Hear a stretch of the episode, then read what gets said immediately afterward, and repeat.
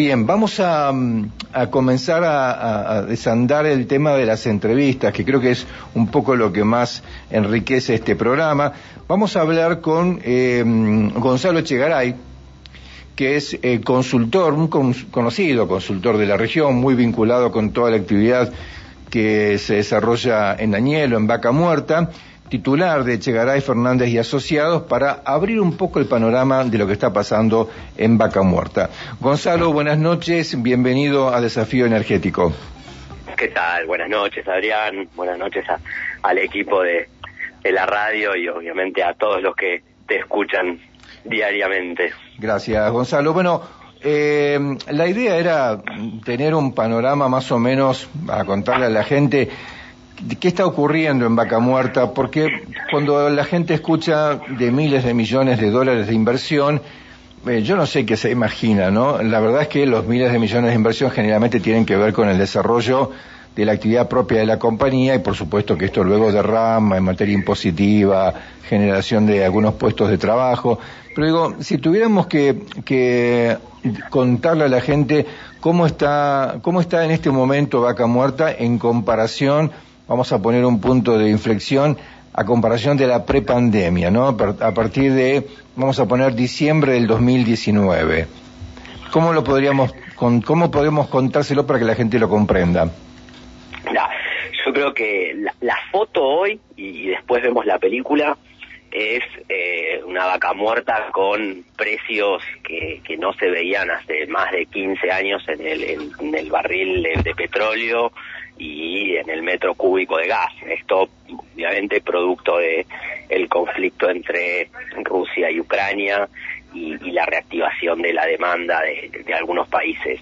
Ahora, eh, esto, digamos, lo, que ha generado es eh, un, digamos, un gran nivel de actividad en vaca muerta que eh, digamos, podría uno pensar que está impulsado principalmente en términos de petróleo por las exportaciones que se han requerido desde eh, el resto de los países del mundo a, partir de todas las complicaciones que han tenido este, en Europa. Entonces, eh, digamos, los récords de exportación se están dando mes a mes y gran parte del nivel de actividad te diría que se debe a eso y también eh, acompañado de esta demanda a la flexibilización por parte del gobierno de los permisos para exportar, ya esto en función no de la economía internacional, sino de la economía nacional que eh, le, le exige al gobierno nacional ingresar divisas de todas las formas posibles, la escasez de reservas en el Banco Central. Entonces, a partir de las exportaciones, para ponerlo en un corolario, uno podría decir, bueno, eh, la escasez de reservas en el Banco Central, la escasez de dólares en la Argentina, está haciendo que el gobierno, para poder ingresar a, algunos dólares más al país, esté liberando mayor cantidad de exportaciones y que además obviamente ese precio internacional le genera los incentivos correctos a las compañías para producir lo más rápido posible a estos valores que están teniendo en forma coyuntural o por lo menos que podrían volver este a mesetarse en el futuro.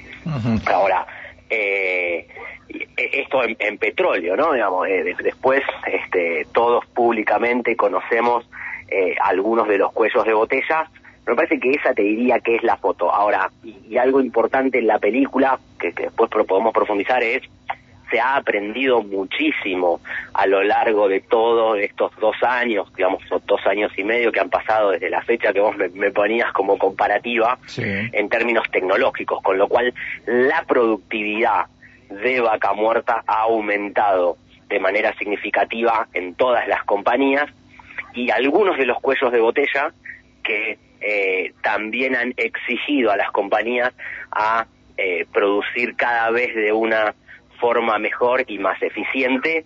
Eh, entonces, uno podría pensar que hoy estamos casi trabajando a plena capacidad instalada con lo que tenemos, o sea, con los equipos de fractura que tenemos, con los equipos de perforación que tenemos, con la cadena de valor que tenemos, estamos al máximo nivel. Eh, ahora hay que empezar a pensar de vuelta cómo hacemos el salto que sigue para eh, aumentar la producción de gas y petróleo y que eso genere nueva riqueza para la provincia y para las personas que viven en la región. Eh, un, alto funcionario, alto gerente de una, compañía de las más importantes del mundo me dijo en una charla nosotros estamos bien como estamos, estamos produciendo y estamos exportando, porque ellos se dedican al petróleo, básicamente.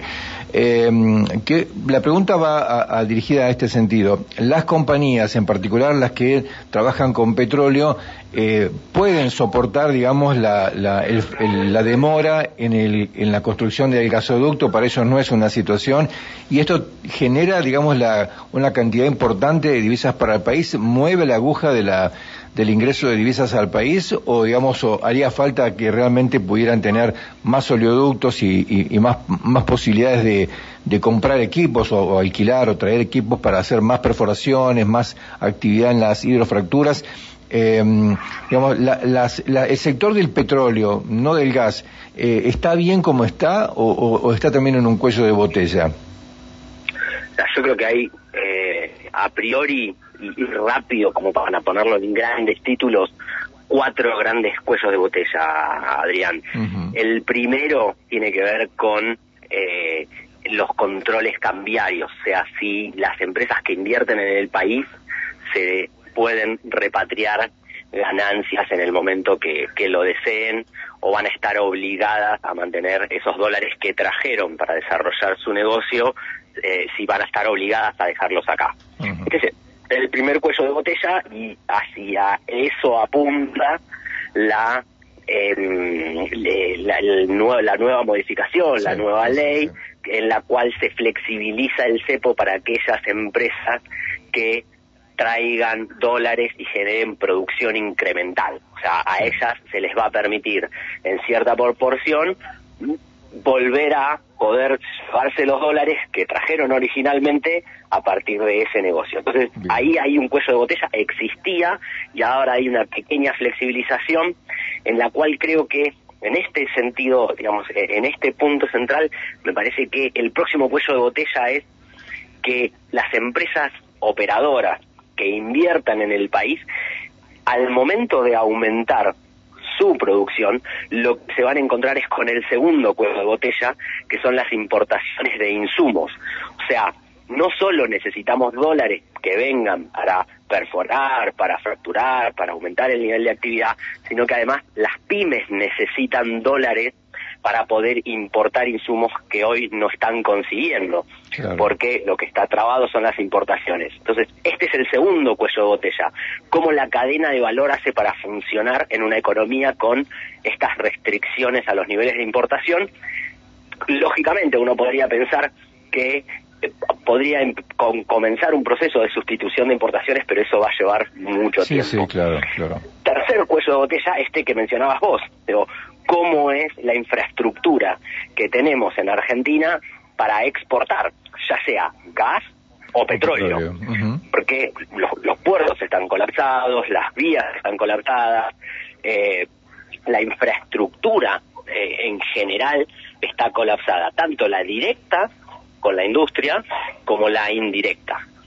Y después te diría que hay un cuarto cuello de botella, que es la cantidad de equipos de perforación y de fractura que hay disponibles en la Argentina para poder seguir aumentando los niveles de producción. y esto, eh, el dato último es que eh, se, o sea, tuvimos un récord de fractura, o sea, de etapas de fractura durante el último mes, eh, 30% por encima del mes anterior, 8% por encima del eh, récord previo que habíamos tenido, no recuerdo mal, noviembre del año pasado, eh, pero los ocho sets de fractura que hay disponibles en la cuenca están trabajando a capacidad máxima. Entonces, digo, o sea, intentar continuar aumentando el nivel de actividad que hay en la región, se va a encontrar con estos cuatro cuellos de botella. Y ejemplo claro, me parece que es la cantidad de pozos de gas, por ejemplo, que hoy hay cerrados por una incapacidad de transportar ese, el flujo que hay de producción. Así que te diría que digo, estamos a la máxima al máximo nivel de actividad que en el contexto y con la infraestructura que disponemos eh, podemos hacer. Claro, ahora vos que, estás en terreno, que, visitas Añelo muy seguido, eh, a mí me, mm, sectores empresarios me dieron un, otro, otro cuello de botella que tiene que ver con la, eh, a ver, la manera en que se manejan la relación con las comunidades de pueblos originarios, las que están reconocidas y las que no están reconocidas todavía y reclaman reconocimiento y su, eh, digamos, pretendida, eh, pretendido control del territorio por donde, digamos, eh, eventualmente pase, por ejemplo, el gasoducto Néstor Kirchner. Esto me lo planteaban también como un cuello de botella porque no está resuelto el tema todavía. ¿Vos cómo lo ves? Definitivamente, yo lo primero que te mencionaba son eh, el contexto internacional de alta demanda, de altos precios, eh, luego un contexto más nacional, de, digamos, todo lo que tiene que ver con la infraestructura a nivel país, las condiciones macroeconómicas que hay, las restricciones de movilidad de capital y después entraría lo que son los cuellos de botella locales, porque a estos que me mencionás vos, digo, de la problemática que hay sin resolver con las comunidades, la problemática que hay con eh, la, instalación y, el empoderamiento de empresas locales, yo te agregaría además eh, cómo está funcionando hoy la cadena de valor y cómo las pymes están sufriendo ser tal vez el eslabón más débil de la cadena y eh, cómo son sus condiciones de financiamiento para poder estar a la altura de las circunstancias. Y recordemos que en estas dos fechas que vos mencionabas, pre-pandemia y al día de hoy, hemos perdido una gran cantidad de empresas debido al parate, a las restricciones financieras y demás. Me parece que hay cuellos de botella, por llamarlos de alguna manera, ¿no? Como venimos, o sea, en el hilo que tenemos, eh, te diría que hay cuestiones que tienen que ver con el financiamiento de las pymes, cuestiones que tienen que ver con la relación que hay entre las grandes empresas y las pymes, eh, las condiciones contractuales y demás.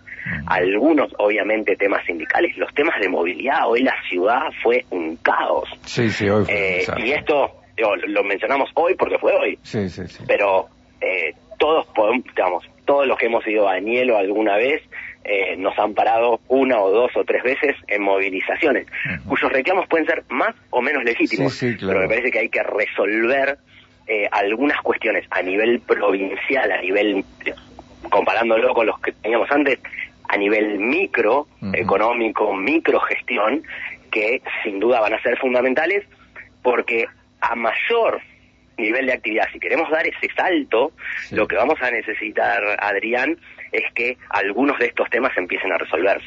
Claro. Eh, una última pregunta eh, que tiene que ver con las empresas, ¿no? También y con la sinergia que se logra para trabajar en conjunto, las pymes, por ejemplo, porque eh, hay como una sensación de que muchos contratos de trabajos importantes en la región se definen en Buenos Aires, ¿no? Con empresas que tienen sus sedes allá, que tienen un capital importante, que tienen espalda, por decirlo de alguna manera, y que lo que llega aquí a la región es un poco atender la demanda imprevista, las cuestiones más chicas, porque por dos razones. Una, por los niveles de contacto que tienen las grandes compañías en Buenos Aires y otra, tal vez, digo, por la falta de sinergia entre las compañías locales para lograr eh, traccionar juntas y, no, tener competencia entre sí mismas, sino traccionar juntas para lograr mejores contratos. ¿Cómo, cómo ves eso? lo primero que te es que el, entramado empresario local ha logrado eh, significativos avances en términos de eh, capacidad instalada. O sea, las inversiones que han realizado las empresas en, varios casos que yo conozco, eh, uno podría decir que está a la altura y, puede competir no solo con, cualquier empresa local, sino hasta con los proveedores de servicios internacionales. Eh, ahora, ¿cuál es, me parece, la, relación que hay de, desigualdad? Primero, eh, los costos locales en general son mucho más altos que los que tienen otras pymes en otras provincias y esto hay que hay que marcarlo, hay que solucionarlo. Probablemente en ese sentido la ley de, de compra neuquino vaya a resolver algunas de estas cuestiones, pero me parece que estas barreras para arancelarias digamos que uno podría verlas entre muchos países y entre algunas provincias, necesitan, digamos, estar además acompañadas de otros eh, herramientas que favorezcan el desarrollo de la pyme local. Hablo de financiamiento, capital humano, o sea, formación alineada a, a, la demanda futura de, mano de obra, a, al, sin duda a cuestiones que tienen que ver con lo sindical, quiénes, o sea, quiénes son los que están aptos para trabajar y quiénes no, eh, quién, cómo hacemos para que haya mano de obra disponible eh, ante la escasez en algunos puntos este, en algunos puntos esto es clave y, y, me parece que hay que trabajar. Después el, el punto del asociativismo eh, las cámaras parece que a nivel regional se han fortalecido se han unido han conformado la federación y eh, ojalá eso redunde en posiciones de negociación, en, defensa del empresariado local a nivel nacional. Como vos decías, hay muchos contratos que, eh, por ser contratos, lo que llamamos contratos integrados, en los cuales eh, el, el al proveedor se le exige cumplir con un montón de servicios eh, es difícil de cumplir muchas veces para la pyme local y eso va restringiendo quiénes se pueden presentar ese contrato de una manera tal que solo grandes empresas se pueden presentar porque las pymes obviamente prestan algunos de esos servicios y eso va a exigir que eh, se, se, presenten de forma asociativa. De ahí todavía queda un gran espacio por, por cubrir por, la, por las compañías locales. Parece que también eh, se necesitan nuevas estrategias de, financiamiento y hoy eh, en, la actualidad y últimamente un gran punto es eh, los contratos on call, por ejemplo, te diría que en términos de, financieros, que es lo que vemos nosotros todo, diariamente, no permiten que esos contratos sean utilizados como garantía futura de flujo de ingresos para las eh, para las pymes entonces muchas veces las pymes no tienen cómo invertir cómo cómo crecer y ahí sí se va a necesitar me parece por parte de la federación de las cámaras del gobierno la exigencia hacia las grandes compañías de que los programas de desarrollo de proveedores se fortalezcan en la región. hay mucho para trabajar todavía para lograr una situación, digamos, que permite aprovechar este despegue, ojalá que sea así, de vaca muerta. Me quedaron un montón de preguntas, Gonzalo, pero no, te quiero, no, te, quiero agotar. Este... quiero cerrar, digamos, con, algo que, que es desde que empezó Vaca Muerta, me parece que vivimos eh, en una región, afortunadamente, en la cual se encuentra un proyecto eh, world class, o sea, de clase mundial. Y, tenemos que estar a la altura de esas circunstancias. Me parece que, eh, además, tenemos la suerte de que Vaca Muerta, o sea, el, yacimiento, los yacimientos, los molles incluidos, eh, han demostrado que tenemos un, diamante en bruto.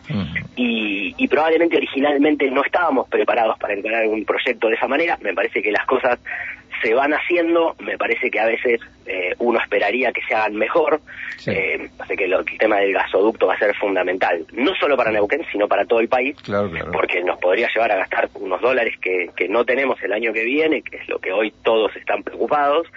Eh, me parece que queda mucho por trabajar porque tenemos que estar a la altura de las circunstancias. Para que quienes están a cargo de las decisiones en otros países del mundo miren a la Argentina como un lugar para invertir. Y para eso me parece que falta bastante. Exactamente. Bueno, coincidimos. Gonzalo, muchísimas gracias por estos minutos. En otro momento hablaremos qué pasa con el tema inmobiliario, por ejemplo, allí en Vaca Muerta, pero ahora te queremos liberar. Muchísimas gracias por estos minutos. Saludos a todos, que tengan muy buenas noches, Adrián. Dale, muchísimas gracias, Gonzalo, un abrazo grande. Bien, era Gonzalo Echegaray, titular de la consultora Echegaray Fernández y Asociados, eh, un conocedor del mundo de vaca muerta ya desde hace varios años que, que está mm, así en terreno, en territorio, trabajando con todo lo que tiene que ver con la actividad económica, eh, y asesoramiento a las empresas también, ¿no? Y algunas actividades propias que, que ha tenido. Bueno,